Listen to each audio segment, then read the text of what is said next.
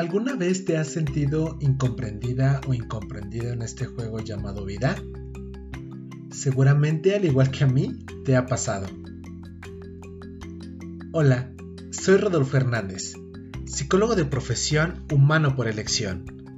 Esto es Psicología para Incomprendidos, un espacio que te regala experiencias, reflexiones, risas y emociones donde el principal objetivo es invitarte a resignificar estos momentos complicados o dolorosos que nos da la vida y lograr con ello una existencia llena de libertad, conciencia, plenitud y sentido. Por favor, fluye conmigo, acompáñame en esta aventura y bienvenido al club.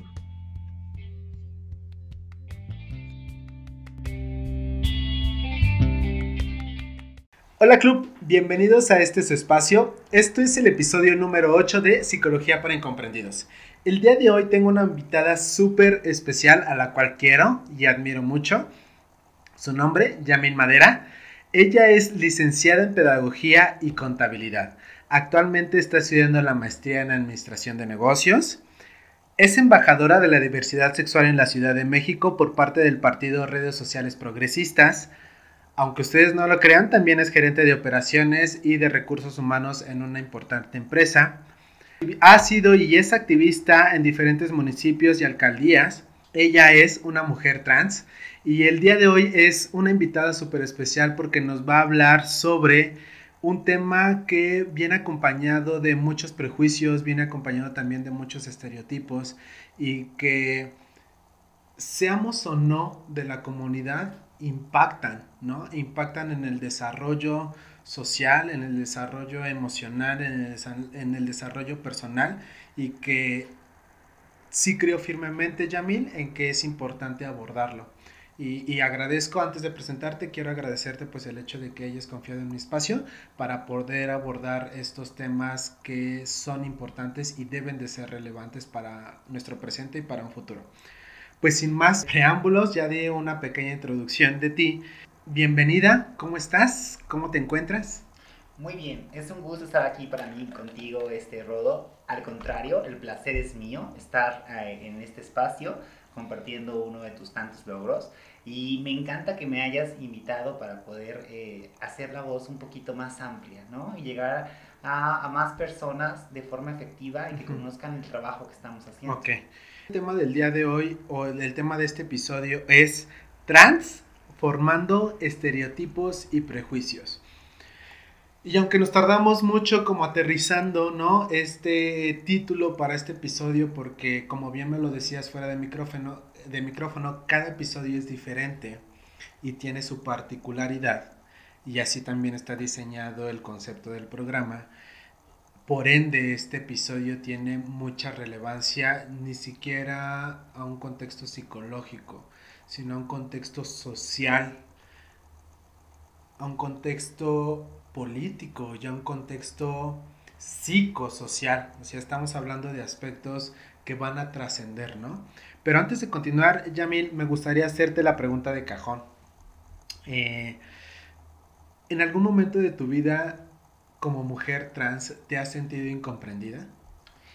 Claro, pues muchas veces. Al final eh, creo que todos tenemos una lucha y al final eh, cada una de nosotras vamos eh, peleando o, o dificultándonos ¿no? con diversidades, pero al ser una chica trans te encuentras con mayores problemáticas y eso puede llegar a, a generarte pues problemas eh, personales que hacen que te sientas pues incomprendida. ¿Por qué? Porque no entiendes por qué la sociedad no te acepta, no entiendes por qué la sociedad te agrede o no entiendes por qué te generan un estereotipo o un prejuicio, como bien lo dice el título, desde el simple hecho de verte.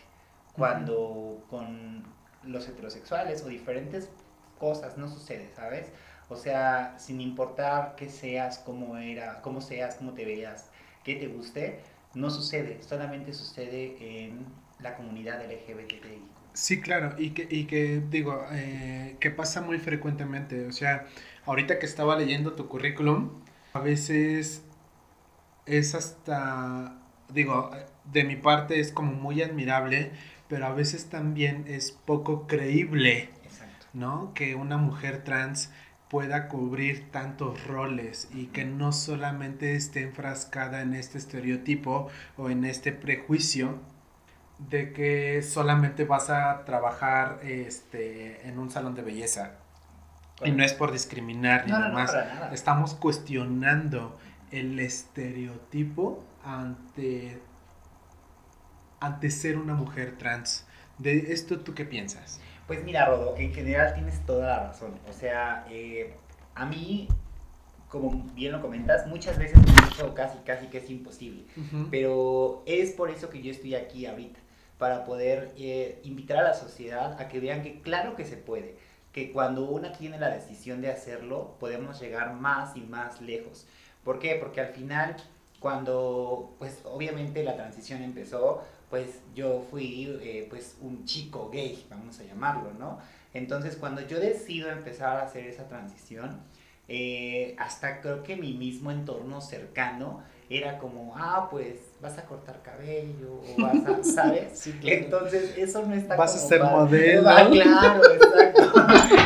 sonríe, calla de perfil, pero no, o sea, en realidad ahí, eh, pues yo dije, y de verdad creo que, creo que en lo personal, creo que mi lucha o mi mensaje principal fue, yo voy a demostrarle a la sociedad que se equivoca y que conmigo no va a ser así y que yo voy a hacer todo menos lo que me están poniendo como estereotipo. El estereotipo. Y no porque sea mal, porque claro que es un trabajo, todo trabajo es digno y genera honor. Pero al final, aquí lo que yo peleaba era el hecho de que, ¿por qué me generas un estereotipo? Es como la película de B-Movie, ¿no? ¿Qué pasa en la película? La abejita está peleando porque no quiere un solo trabajo. Claro, y si quiere varios. Sí. ¿No? y si quiere hacer más cosas. No, manita, y ahorita que ya leí todo tu currículum, pues tú tienes como 20. no, y es que es un hecho de que se puede. Mira, yo actualmente eh, trabajo en, en, una, en el sector privado, pero yo estoy ahí como gerente de recursos humanos y este, operaciones.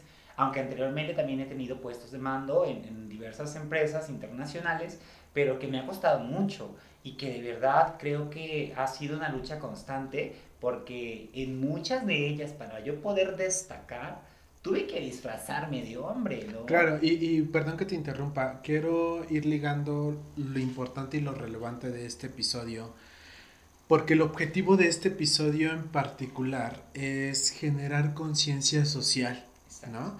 Tú desde tu lado como mujer trans y todo todo este gran currículum que, traes. Y pues yo desde mi rol como psicólogo, o sea, porque después de todo mi chamba también va encaminada en generar conciencia, conciencia al cambio. Eh, fíjate que hace ratito venía yo pensando en cómo a la sociedad nos cuesta mucho aceptar algo diferente a lo que creemos viable, ¿no? a tal grado de como me lo decías, o sea, como una mujer trans va a ser gerente, o sea, no, no hay cabida, no, no. Y en ese sentido quiero preguntarte algo. ¿Cuál ha sido tu mayor lucha en esta sociedad? Mi mayor. Demostrarle a pues mis jefes o en general las personas con las que trabajas que tienes competencias ¿no? Que al final, eh, a pesar de tus preferencias sexuales, de tu identidad de género o de cómo te sientas incluso tú bien y te representes, tienes competencias que hay que evaluar y que se deben de evaluar sin ver a una persona. Porque si tú evaluaras sin conocer a muchos individuos, te puedo apostar que los contratarías, hablando del, del, factor humano, los reclutas. Ah, pero ya los ves y uy, tiene tatuada la cara ¿no? O este, ay, no, este aspecto no representa mi marca.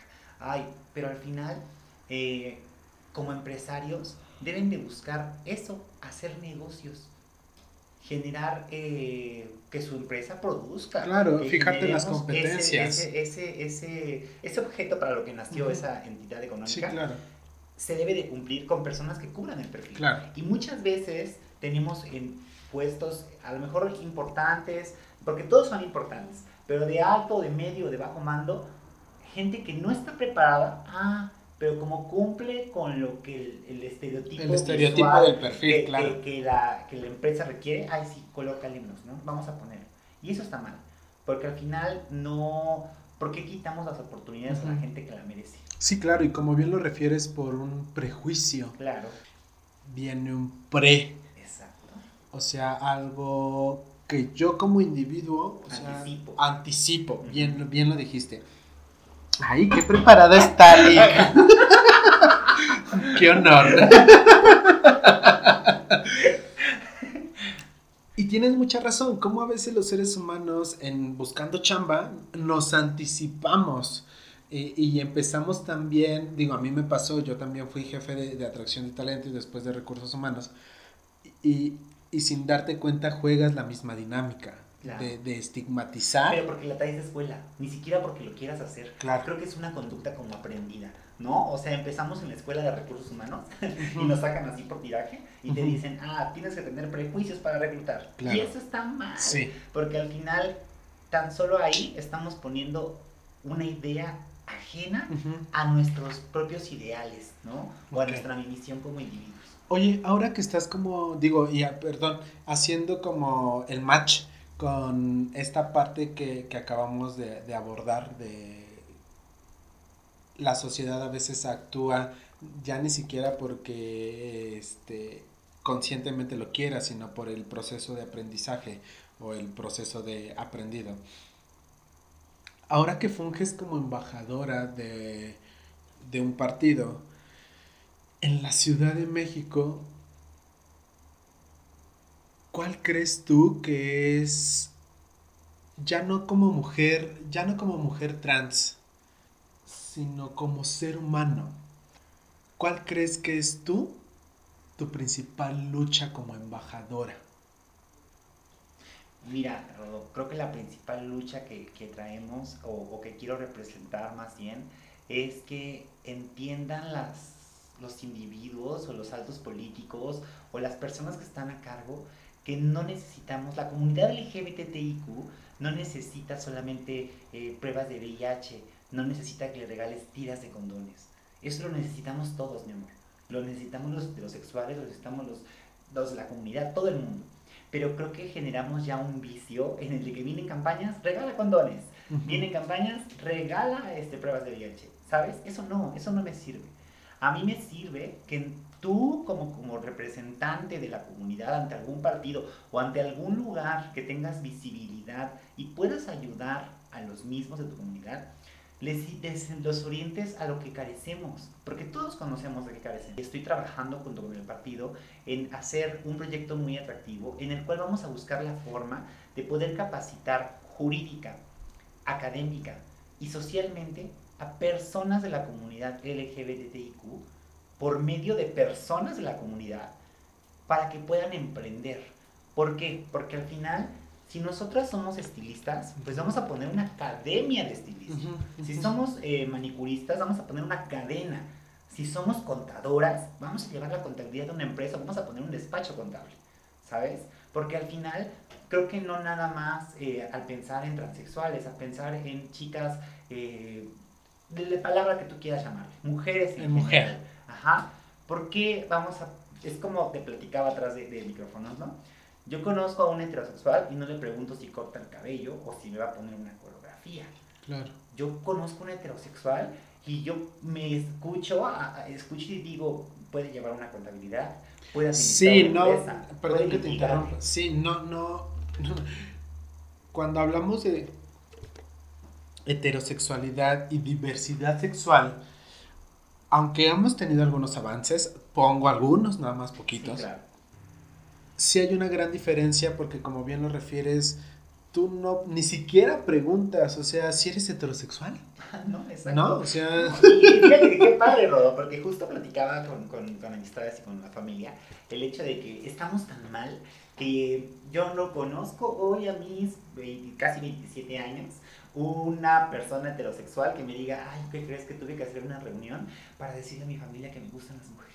Uh -huh. siendo hombre, ¿no? O, o, o, tuve que hacer una reunión para decirle a mi familia que me gustan los hombres cuando soy mujer. Nadie. O sea, en, claro. en el empleo 2021, siglo XXI, nada. O sea, no existe. Porque una persona de la comunidad sí tiene que hacerlo. Claro. O sea, porque para empezar, porque tengo que como comunicártelo, como bien lo dices, ¿no? Uh -huh.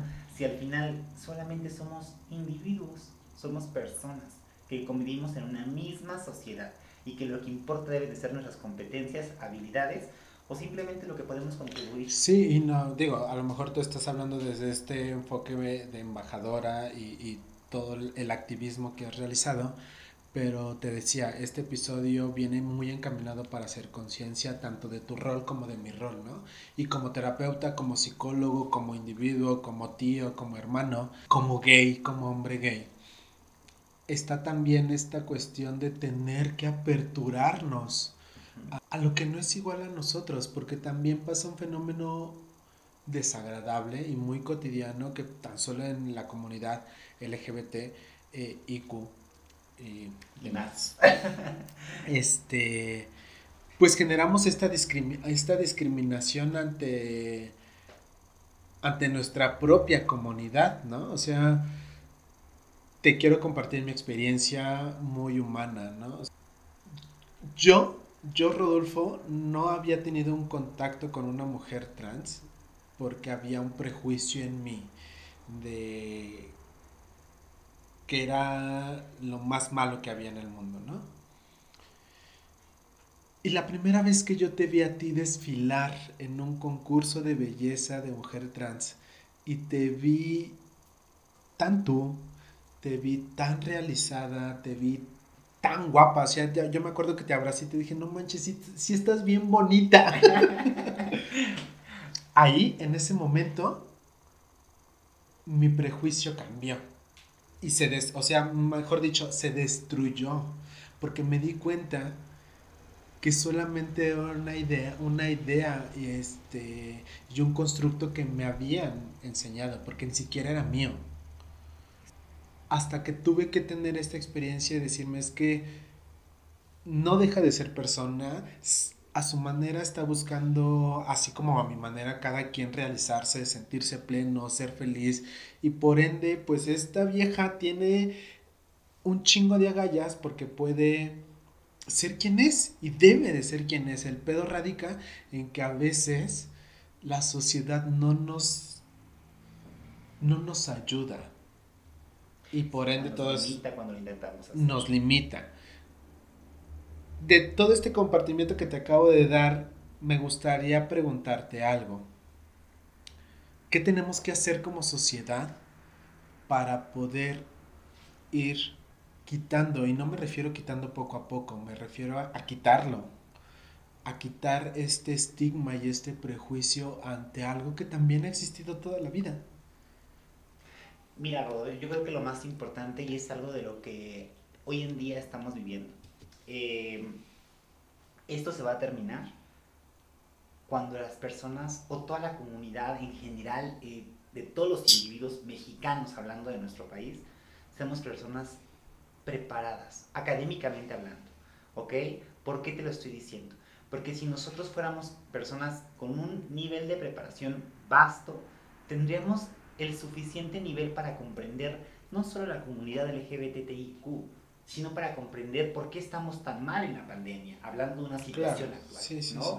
o sea, em, vamos a empezar a, a ver por nosotros. Porque es bien sencillo, Rodo, el voltear y ver al de enfrente y decir pum, pum, pum, pum, pum, ah, ah, ah, ah, y lo destrozamos, ¿no? Claro. Pero cuando en ese momento lo ideal sería que yo agarrara y viera un espejo y dijera, ah, espérate, manita, porque también tú tienes y tum, tum, tum, tum, tum, ¿no? y cómo mejorar como personas, porque al final yo, yo voy a estar peleada con la sociedad si estoy peleada conmigo. Claro. Y si yo primero empiezo a encontrarme conmigo misma y a trabajar sobre ello con todas las demás personas, créeme que por ende vamos a llegar al punto principal, que ni siquiera va a hacer falta preguntarle qué es o qué le gusta ni por dónde. ¿Sabes? Eh, ahorita que he estado eh, visitando algunas alcaldías, Em, aquí en, el partido del presidente tiene una frase que es muy, muy cierta, ¿no? O sea, él nos dice que tenemos que ser libres de, de poder besarnos con quien queramos, como queramos y sin justificarlo, ¿sabes? Porque hoy en día incluso es como, ah, me gusta, pero ¿qué va a decir fulanita? ¿Y qué va a pensar? ¿Sabes? No, eso es, eso es base, ¿sabes? Claro, y, y que ahorita, por ejemplo, me haces como cachar esta parte que está, o sea, si lo analizamos realmente a nivel social, está muy cañón porque nos estamos olvidando también de esas personas que probablemente sean eh, de, esas, de esos hombres que se enamoran de las mujeres trans. Claro. ¿No? Y, y, también quiero, digo, si estamos hablando y poniendo en un panorama esta parte de la discriminación, güey, a nadie, a esos cabrones nadie les hace caso, ¿no? Y, y, y, y está, el, está el, también la discriminación de... Entonces, ¿qué te gusta? ¿O te gustan las mujeres o te gustan sí, los no, o sea... entonces eres maricón o eres... Y esas palabras tan agresivas que a la misma, eh, la misma sociedad ya estamos tan acostumbrados a escuchar, ¿no? Porque, fíjate, eh, yo por ejemplo a lo largo de mi vida, pues he tenido amorillos, ¿verdad? Coqueta. coquetísima. Desde chiquita, sí. Iba la niña en el kinder. este, Faldampona. Trenza larga, larga, larga. Y era una maravilla, me llegaba a la rodilla la campanera. Pero de verdad que, que en este transcurso he conocido hombres heterosexuales que por supuesto que se, se han enamorado de mí y, y, yo de ellos, pero que ha sido difícil el poder hacer algo, no porque ellos no quieran, ¿sabes? Sino porque la sociedad se los prohíbe.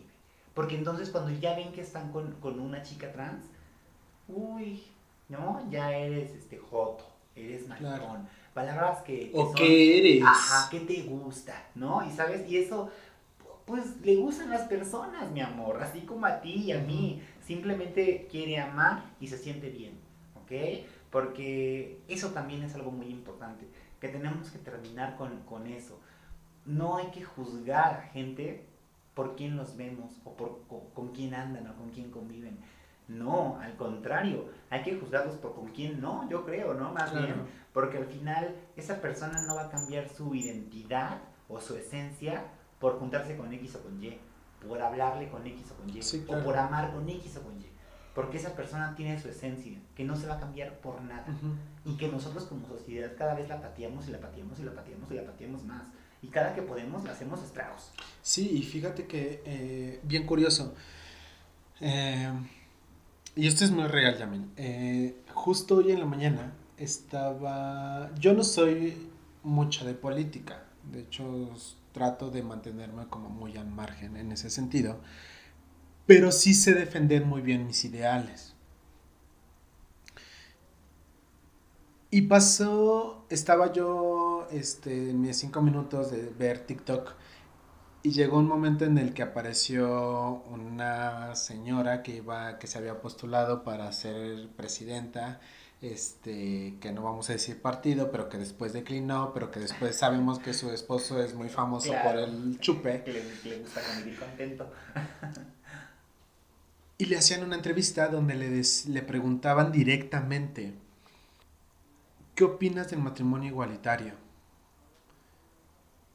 y fue en verdad mi sorpresa y después mi enojo cuando su respuesta iba acompañada de yo respeto a las personas, pero soy católica y entonces de acuerdo a mis creencias el matrimonio es entre hombre y mujer.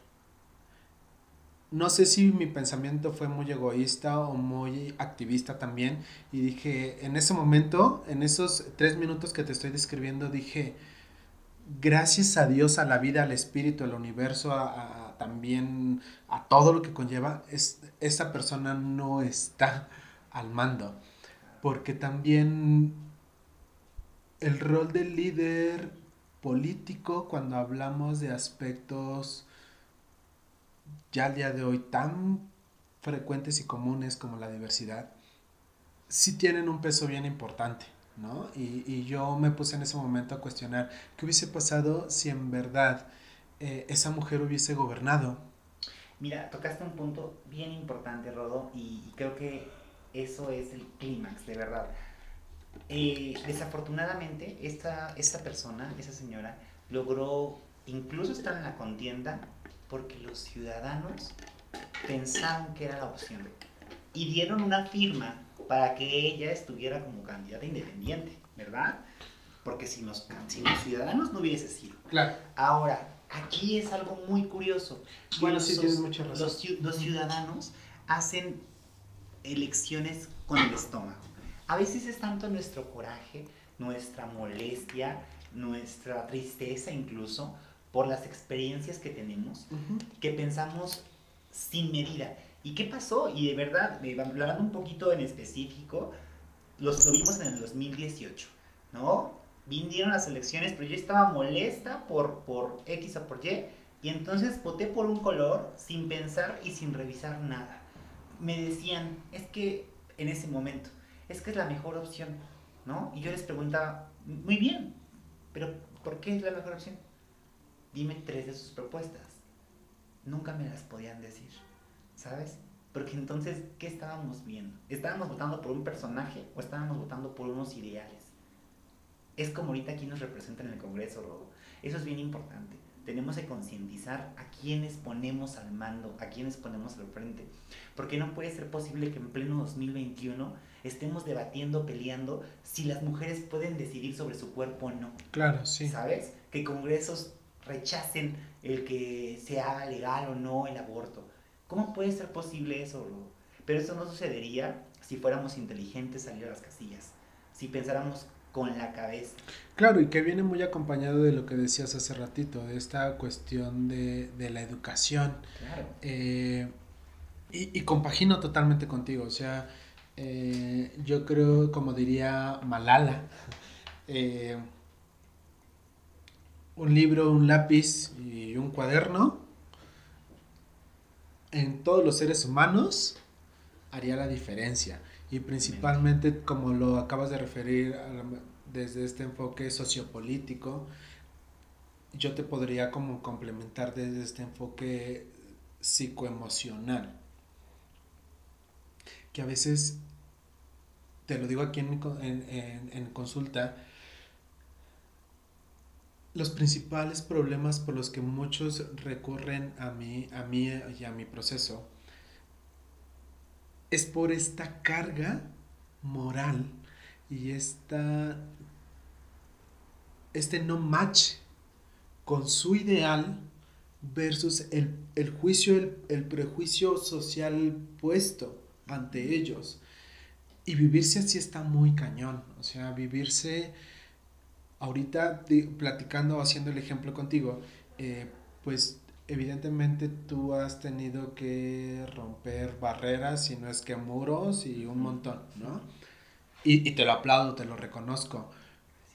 Pero si vemos el otro lado, o sea, qué madriza has llevado. Y no ha sido fácil, Rodo, porque en realidad, eh, como te platicaba hace un ratito, el, el poder yo trascender, o bueno, no trascender, más bien ir creciendo o desarrollándome profesionalmente, me costó eh, disfrazarme de hombre, ¿no? Para que, porque no puede ser posible que una como chica trans tenga menos oportunidades que un chico gay. No, y manita, y déjame decirte que como mujer pues estás más guapa. Muchas gracias. Tú también eres, ¿no? De verdad que, que sí, o sea, imagínate, yo lo veía eh, cuando trabajaba en, en una compañía de... Imagínate, está enfocada al sector de lujo y de belleza. Y tenemos una marca muy incluyente que, que Sí, todos vamos a ubicar, ¿no? En verdad, en ese momento yo sentí tanta frustración porque, en particular con un caso, me hicieron dar de baja a una, bueno, no, o sea, más bien, hicieron que, que se diera de baja a una persona cuando se enteraron que era una chica trans. Esto no puede ser posible, Rodo. En ese momento yo di las gracias a ese lugar. Me pasó lo mismo. Eh, yo trabajaba para una empresa importante también del sector turístico. Y, y ahorita, híjoles, o sea, sí me entro en conflicto porque no es justificación, pero pues te- a veces pues tienes que cumplir también el Claro, rol, ¿no? claro, por sí, sí, sí, por necesidades económicas, este, pues para comer. Sí, por supuesto. ¿no? Y recuerdo muy bien en el, el caso de una chica trans que había enviado más de 10 currículums diferentes. Y ella estaba buscando una oportunidad. Y te lo juro, Yamel, que ahorita te lo cuento y hasta me dan ganas como de llorar porque digo, güey, o sea, qué poca conciencia de la sociedad, qué poca conciencia de las empresas, qué poca conciencia hasta de nosotros como profesionistas, que se supone que tendríamos que estar también con esta apertura, porque pues para eso es la educación, como lo decías. Y me pongo a pensar yo en esa chica trans que había hecho 10 currículums diferentes y que había ido a 5 entrevistas y que en las 5 entrevistas ni siquiera la pasábamos a... filtro. con, no, o sea, nada más era, ah, eres tú de nuevo. Ah, ok. Pseudo entrevistábamos y muchas gracias. Nosotros te llamamos, pero sabíamos que... Era un no. Era un no. ¿Y te acuerdas que platicábamos hace ratito que si entrevistáramos a las personas sin verlas, tendríamos un gran avance? Porque si tú hubieras reclutado a esta chica sin verla, sin verla físicamente, sin conocerla, te prometo que la contratas. Probablemente. Tan solo tuvo la capacidad de hacer 10 currículums diferentes. Sí, claro. Entonces, eh, aquí viene la parte social, ¿no? En el que a lo mejor tú, tú, como bien decías, ¿no? Pues estabas subordinado a una empresa.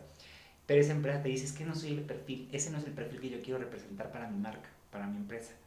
Pues yo creo que sí, ¿no? Porque todos queremos representar progreso queremos representar evolución, queremos representar avance, que estamos a la vanguardia y que nos adaptamos a estos cambios.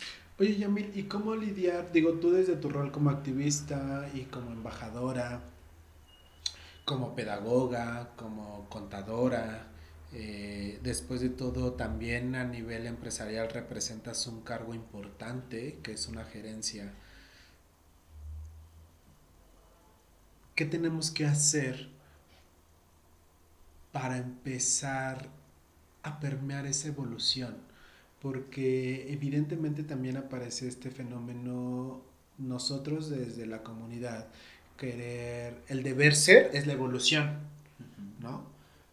Y pues sí, o sea, o creo que sí, pero ¿qué pasa cuando la persona no quiere evolucionar o no quiere darse la oportunidad de evolucionar? bajo todo,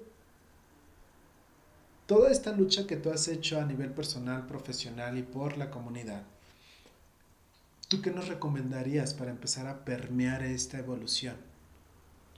Que concentremos algo básico de los principios de la administración. Que cualquier empresa es una entidad económica que busca generar eh, pues lucro, ¿no? Porque está generando, eh, produciendo, está creando dinero. Entonces, que nos olvidemos de factores ajenos a algo que no me lleven a generar, a cumplir con el objeto para el cual nació. Entonces, si tengo perfiles en banca o, o aquí en mi estafeta de talento y que cumplen con las expectativas que yo estoy buscando para generar el ingreso, pues claro que son rentables, claro que son viables de contratación. ¿no? Porque entonces al final el empresario, cuando su empresa no trasciende, cuando su empresa se estanca o incluso se va a la quiebra, se va a poder aprender. ¿Y por qué no lo hice? ¿Y por cómo? ¿Qué hice mal? Pues ¿qué hiciste mal? Desde, desde el principio seleccionar mal a tu talento. Sí, claro. Seleccionarlo como un Y que es lo... Exacto, ese es el punto al que va a llegar, que la... Pues es que ni la selección, o sea, la preselección viene acompañada del primer momento del, del juicio. eh, ¿Y cómo lo trasladaríamos a, un contexto totalmente social? ¿Qué tenemos que empezar a desarrollar como sociedad o, desde casa este, para poder empezar a evolucionar en ese sentido? ¿Sabes qué tenemos que hacer, este robo? El hecho de que, por ejemplo, con los niños. Los niños eh, no nacen con estos prejuicios, ¿sabes? No nacen con estereotipos incluso. ¿Quién se los da? Los padres, la familia, el entorno nosotros trabajar con nuestro mismo entorno. Es algo chiquito, no sé, tres, cuatro personas que tengas a tu alrededor. Sí, claro. Y trabajar con ellos para educarlos en el de que, pues no importa si es hombre o mujer, es un individuo y se debe de respetar. Sí, fíjate que te voy a ayudar en la respuesta porque me pasó algo muy gracioso hace no más de 15 días.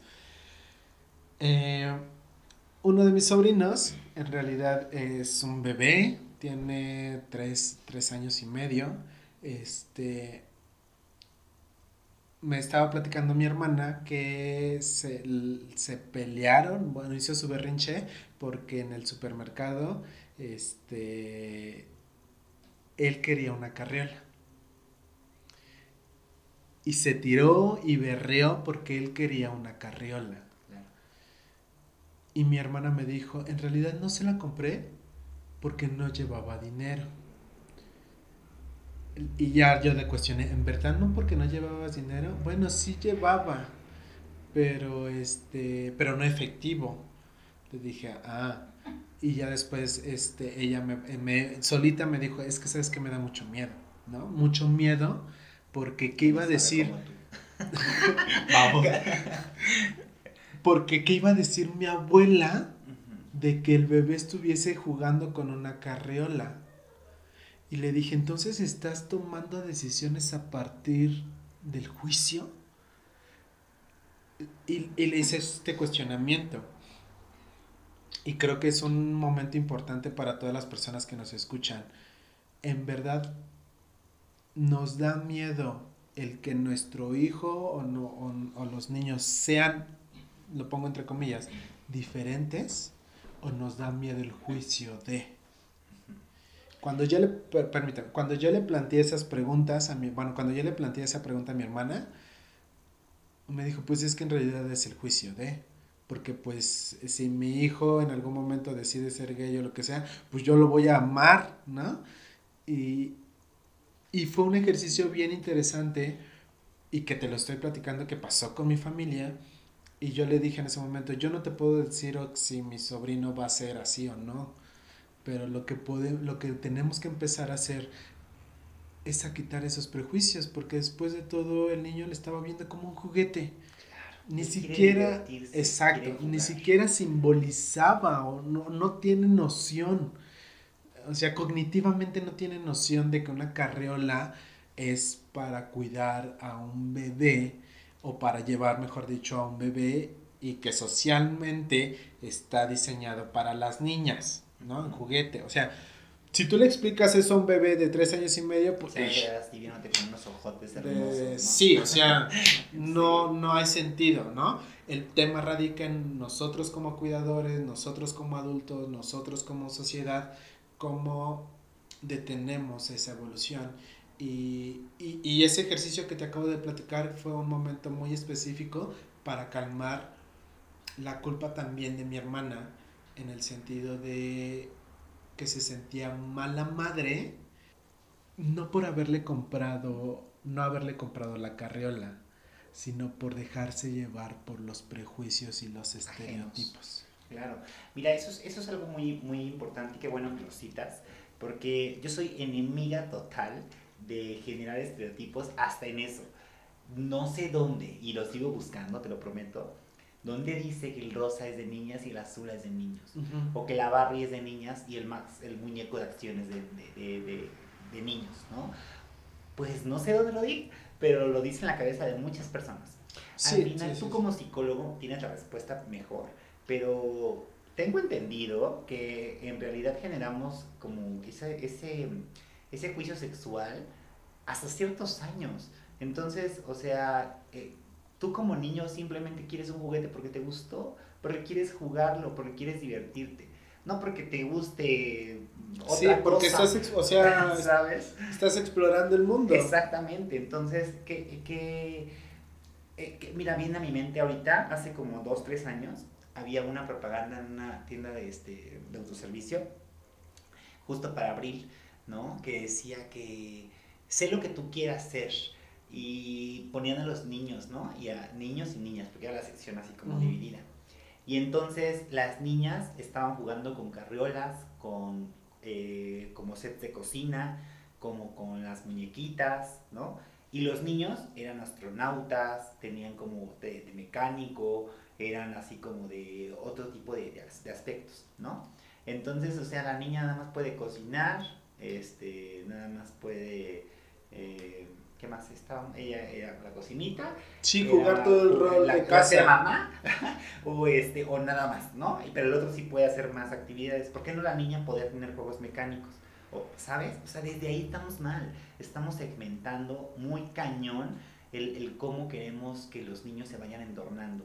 ¿No? O que tú eres azul, tú eres rosa, pero, ah, tú cómo eres, yo soy amarillo, ¿no? Entonces a mí seguramente mi bambinete era amarillo y por eso yo creo. Pero de verdad, Rodo, eso es algo que debemos empezar a trabajar desde ahorita. Mira, mi sobrino tiene 5 años y es de que Ana y Elsa, ¿no? Y les gusta Ana y Elsa. Bueno, ni a mí me gustan Ana y Elsa, ¿verdad? Pero a él sí. Y qué bueno, qué padre. Y mi cuñado y mi hermana le, le pues si, le, si, hay algo que les gusta de la muñeca, pues se lo compran, ¿no? O, o, de los otros muñecos estos que le gustan, que son así como más, este, como rudos. Y, o sea, ¿sabes? O sea, al final es, es el juguete que el niño siente emoción por la serie que ve, por la película. Por, sí, claro. Por porque no, eh, o sea, el infante no tiene este constructo social que nosotros ya como adultos ya tenemos muy permeado. O ese énfasis sexual, ¿sabes? Sí, sí, porque sí. no lo hay. Sí. el niño quiere jugar. Oye, y para ir como concretando este episodio que ha sido como de mucho creo que sí hemos estado logrando el objetivo como de generar conciencia eh, ¿cuál ha sido tu mayor miedo en relación a enfrentarte a una sociedad tan machista y con muchos micromachismos muy muy muy ocultos y saberte con un currículum tan extenso y saberte una mujer trans. ¿Cuál ha sido tu mayor miedo?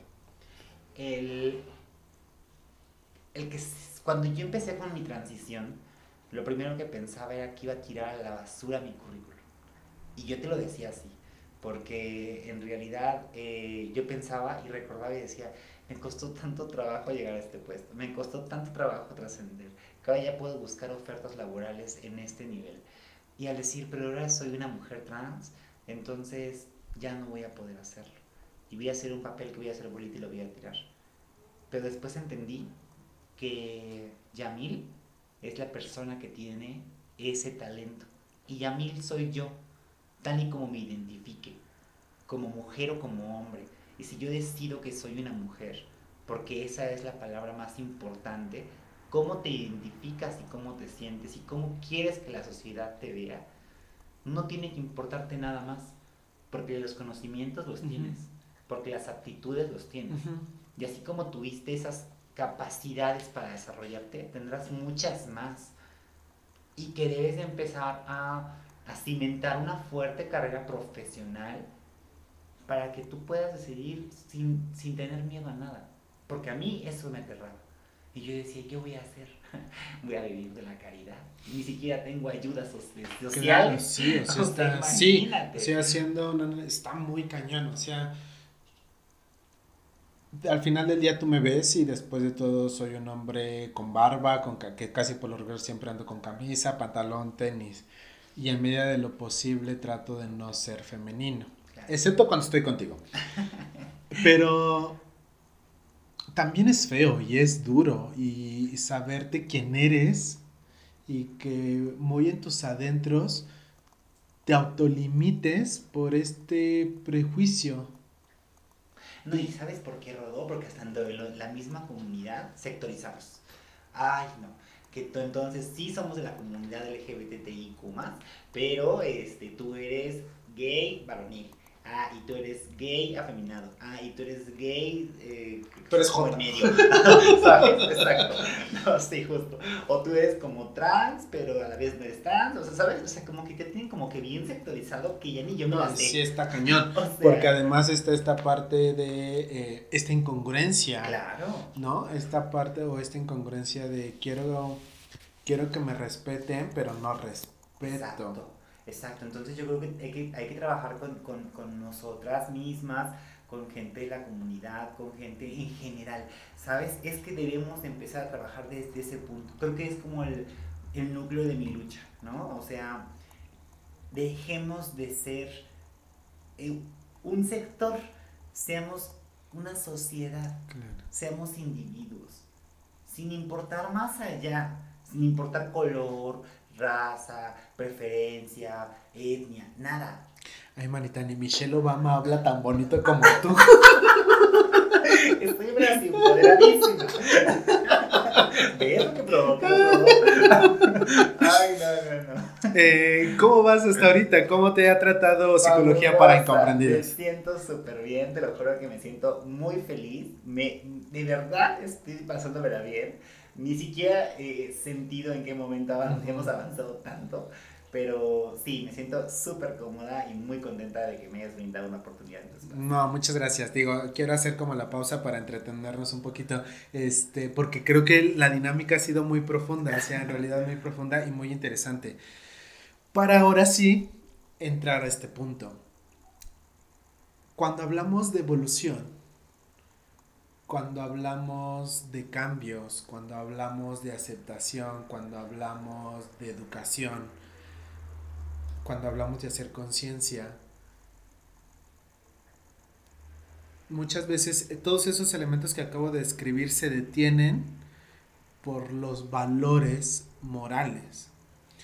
Y, sin, sin, llegar a, a, agraviar a alguien que nos esté escuchando, creo que es importante también recordar que así como tú, una mujer trans, yo como un hombre gay, como una mujer lesbiana y como una mujer heterosexual, un hombre heterosexual, una mujer que, quiere abortar o que no puede abortar, este, no sé, todo, todos los seres humanos, todos también tenemos valores, todos también tenemos una ética, todos también sabemos amar, todos también sabemos cuidar, sabemos proveer, sabemos apapachar.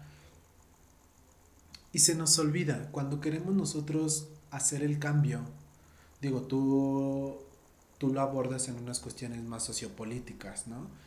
Pero creo que es importante también recordártelo, o sea que creo que mucho de tu trabajo también debe de ir encaminado en recordarles a las personas que están allá afuera que, güey, pues también tienes valores, que también amas, que también cuidas, que también mantienes, que más allá de tu currículum profesional, pues eres un individuo con sentimientos, con emociones, con miedo, con, con, con sueños, con expectativas y, y creo que voy a ir como cerrando este episodio con esta parte.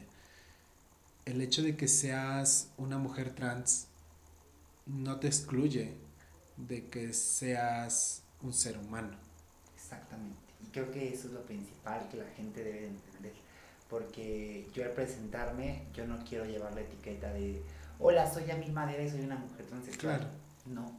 Hola, soy Yamil Madera y soy una persona que puede contabilizarte, que puede administrarte, que puede llevar tu negocio, ¿no? Que soy una persona que te puede enriquecer profesional y académicamente, que soy una persona igual que tú y que al final lo único que busco es ser feliz, así como tú.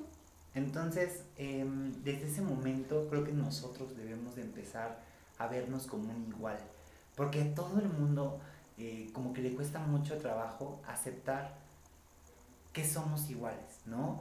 O, por, eso, por eso existe tanto racismo en general y discriminación. Nosotros debemos empezar a trabajar para romper eso. ¿Por qué? Porque, y hablo de nosotros como individuos, porque al final tú vas a ver a la persona como un, como una, mm, como un individuo, ¿sabes? Sin juzgar qué tiene, qué le falta, qué quiere, cómo lo hace. Eso, eso va después, eso ya es lo de menos. Al final, tú estás conviviendo con ese individuo y debes respetarlo por ese simple hecho.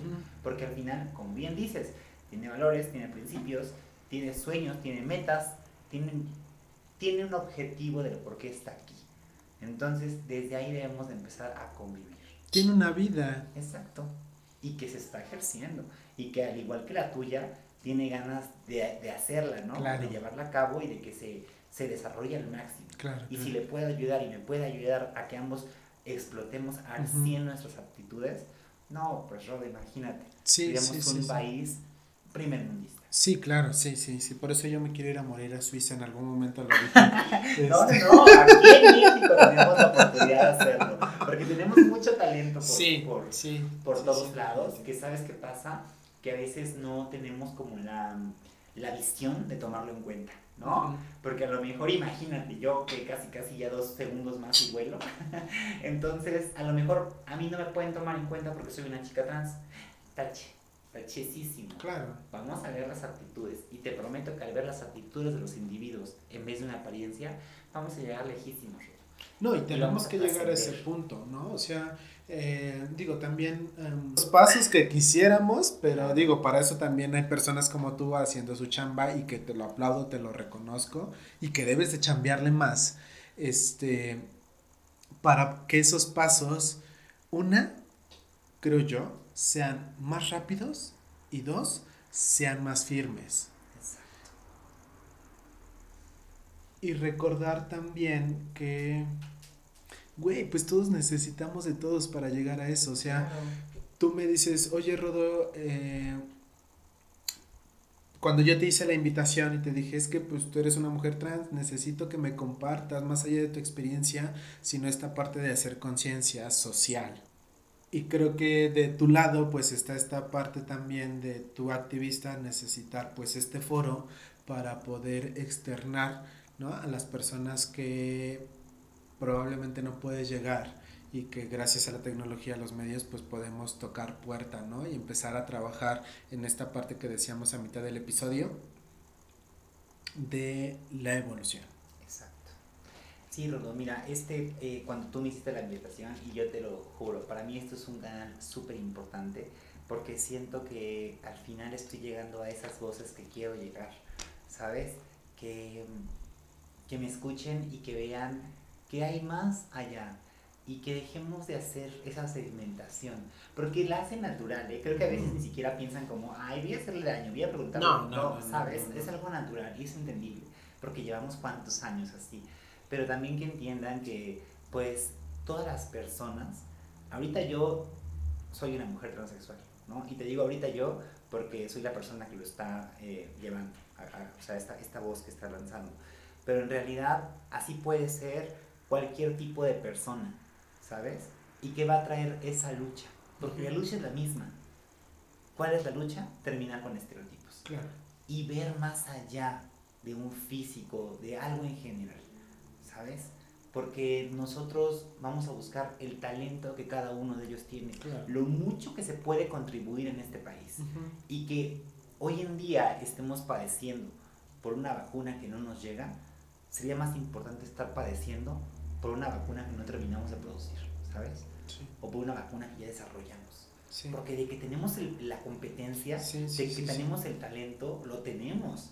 Simplemente hace falta reforzarlo, verlo y potencializarlo. Sí, y dejar, yo le anexaría un último punto, pues dejar esta parte del, del juicio, del prejuicio, ¿no? Porque a veces, como lo mencionábamos al inicio, pues desde el día uno empezamos a discriminar, ¿no? Claro. Entonces nos perdemos la oportunidad de ver a la persona detrás del currículum. Exacto.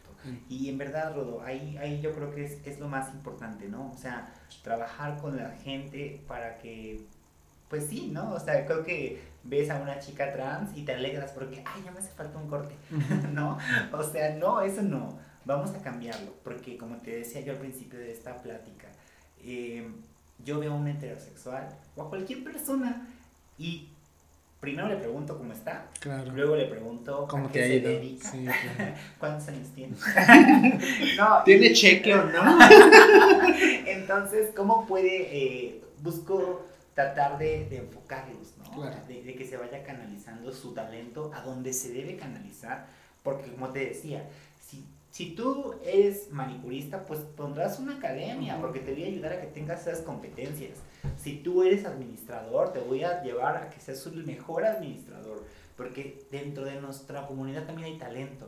Y eso tienen que verlo las marcas, las empresas. Pero no nada más atrás de una banderita que colocan cada junio ni atrás de un speech bien padre que, ah, se promociona en todos los junios de todos los años. Porque así todos estamos bien padres, ¿verdad? Pero todos somos inclusivos en junio. Claro, pero los otros 11 meses, gracias, bye. Sí, sí, exacto. Y te lo puedo decir, yo que soy una, mujer trans, eh, en la empresa que trabajo, ya voy a cumplir, bueno, cuatro años eh, estando como freelance, pero ya de fijo, como este año cumplo tres.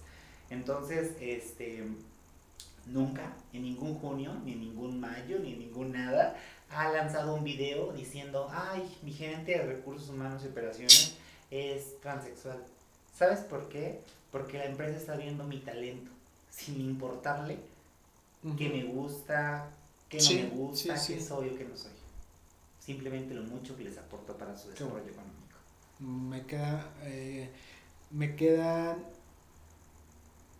me quedo con un buen sabor de boca porque una, porque creo que estamos haciendo esta conciencia y empezando, ¿no? Llegar a rinconcitos para por lo menos sembrar la semilla y ya dependerá también de los papás, de las personas adultas con las nuevas generaciones para que esa semilla tenga frutos y empecemos a, mejorar. a cambiarnos el chip. ¿No? Y, y que este episodio sí es para concientizar, sí es para buscar una evolución, pero el principal, desde mi punto de vista, y ahorita me, me dirás tú desde tu trinchera, pues es eh, el objetivo para mí de este episodio, pues es recordarles a todas las personas que nos escuchan y a las que me siguen y a las que te escuchan y te siguen, pues que todos, todos somos seres humanos eh, y que todos sentimos, todos tenemos sueños, todos tenemos miedos, pero que todos podemos cumplir esos sueños y también todos podemos lo que te guste o quien seas, ¿no? Y lo rompemos bien fácil, Desde el momento en el que el niño te está enseñando algo que hizo y tú le dices, ay, no, no puedes. Ay, no está mal. Ay, no, tú no vas a poder. Desde ahí ya estamos empezando a truncar algo que a lo mejor el niño va a ser el mejor en hacerlo, ¿sabes? Sí, sí, sí. Y eso mucho es bastante con los adultos y con los adolescentes y con toda la gente. yo, yo siempre he pensado que la palabra no puedo no existe. Claro que puedes. Y si no puedes, te voy a ayudar para que lo hagas. Claro. Pues bueno, pues muchas gracias Yamil por haberme acompañado a este ya octavo episodio y ya estoy a nada de acabar la primera temporada. Espero me puedas acompañar en la siguiente temporada también. Este, me gustaría eh, que termináramos este episodio regalando o que me regales eh, pues tres consejos para poder empezar a trabajar con los estereotipos y con los prejuicios que hay en nuestra sociedad. Uno, vamos a estarnos un prejuicio, pero de las competencias y talentos de cada individuo. De eso sí. Dos, vamos a buscar el bien conjunto y el cómo podemos crecer sin eh, estropearnos, ¿no? Uno al otro. Y tres, convivamos y seamos felices. Si somos felices, ya con eso estamos del otro lado. Sí, que bueno, ya, te podría complementar que pues ser felices y buscar la plenitud. Claro. Yo en consulta siempre le llegan mis pacientes y me dicen, es que, es que quiero ser feliz. Yo me detengo un poquito y les digo, ¿quieres ser feliz o quieres buscar plenitud? ¿No? Y después de todo, apenas una paciente o expaciente me dice, tenías mucha razón, buscaba la plenitud. Y en ese sentido creo que la plenitud nos, nos lleva a otro, a otro nivel. Entonces, pues muchas gracias, Yamil. Nuevamente, muchas gracias por acompañarme. espero este espacio de psicología para incomprendidos también haya cumplido tus expectativas. Entonces, este... no, gracias a ti. No me queda más que agradecerte.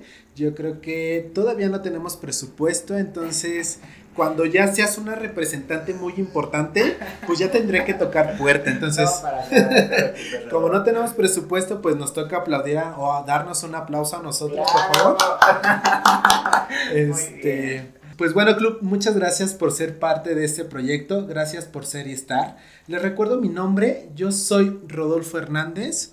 En las redes sociales me pueden encontrar como psicólogo Rodolfo Hernández en Facebook y en Instagram me pueden encontrar como psic Rodolfo HDZ. Yamil, ¿me podrías por favor apoyar con tus redes sociales también para las personas que están interesadas en seguir tu movimiento? Claro, yo, invito a todas las personas, no solo de la comunidad LGBTIQ, sino a todas las personas de que ya quedamos de una misma comunidad y de una misma, pues que todos somos individuos, que me sigan y que vean todo lo que estamos proponiendo, todo lo que estamos haciendo y separando y dejando afuera si un partido o no, simplemente los cambios que se pueden hacer. Claro. Me encuentran en Facebook como Yamil con Y y doble M, punto madera, o en Instagram como Yamil con Y y doble M guion bajo madera. Ok. Gracias Club, nuevamente les recuerdo mi nombre, Rodolfo Hernández. Esto fue el octavo episodio, nos o me están escuchando en el siguiente episodio y pues esto se acabó. Bye.